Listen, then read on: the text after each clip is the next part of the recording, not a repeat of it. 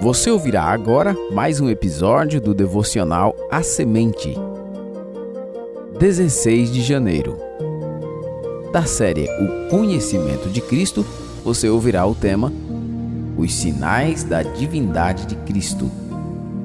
A apresentação: Missionário Genuan Silva Lira.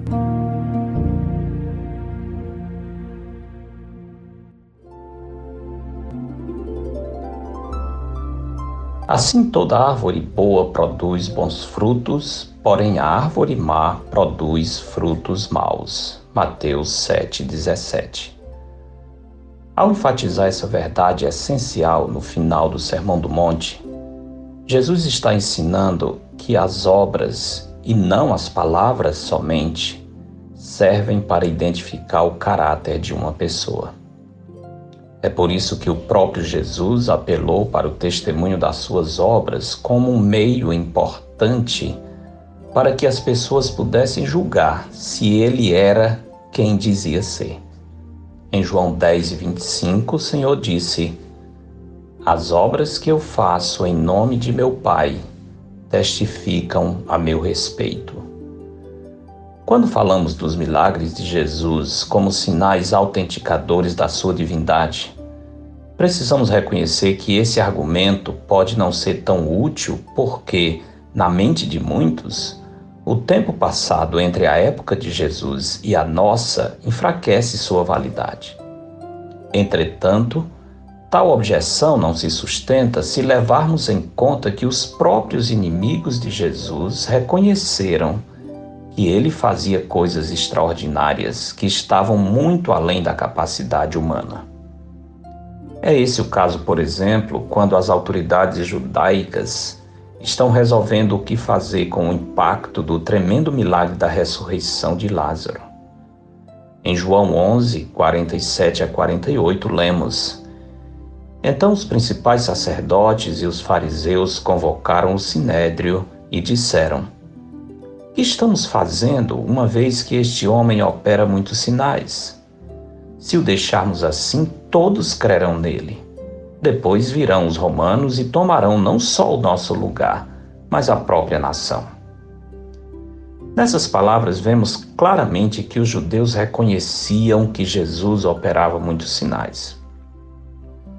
Eles não podiam negar o fato e, por isso, sentiram necessidade de neutralizar os impactos dos milagres de Jesus. João diz que muitos que vinham visitar Maria, atestando pessoalmente a realidade do que Jesus fizera com Lázaro, voltavam crendo no Senhor. Os próprios sacerdotes e fariseus temiam que, se eles não tomassem uma posição drástica para neutralizar o Senhor, todos iriam crer nele.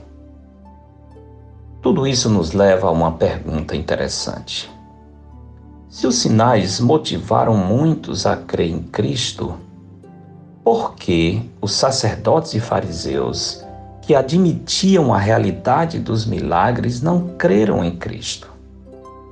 Certamente essa pergunta poderia ser respondida de várias formas, porém, o que não se pode esquecer é o fato de que a opção pela descrença estava assentada nos seus corações antes mesmo de avaliarem as evidências. E quando o coração está endurecido, os olhos ficam cegos às evidências que apontam para a verdade.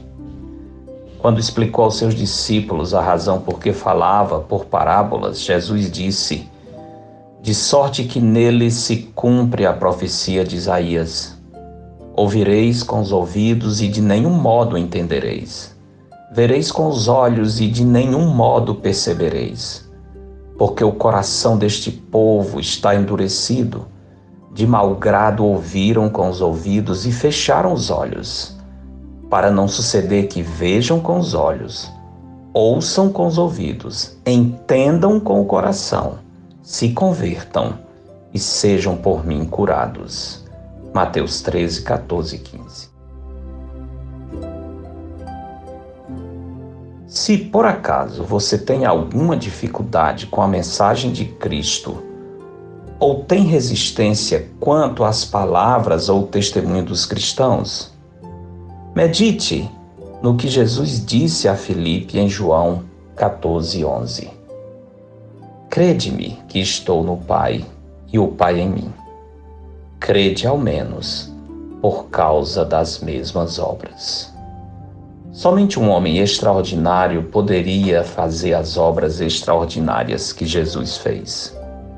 Somente Deus pode fazer obras que exigem o poder de Deus. Portanto, não temos outra alternativa senão aceitar o que Jesus disse. Eu e o Pai somos um. Porque dele, por meio dele e para ele são todas as coisas.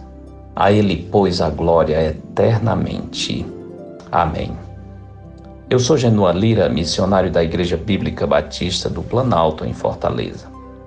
Este foi mais um episódio de A Semente. Para entrar em contato, escreva para semente.ibbp.org. Para aqueles que estão no projeto de conhecer a Jesus por meio dos evangelhos, lembremos: hoje, dia 16 de janeiro, Estamos lendo Mateus capítulo 17. Tenha um bom dia na presença do Senhor. Edição Rádio Web CBR Esperança.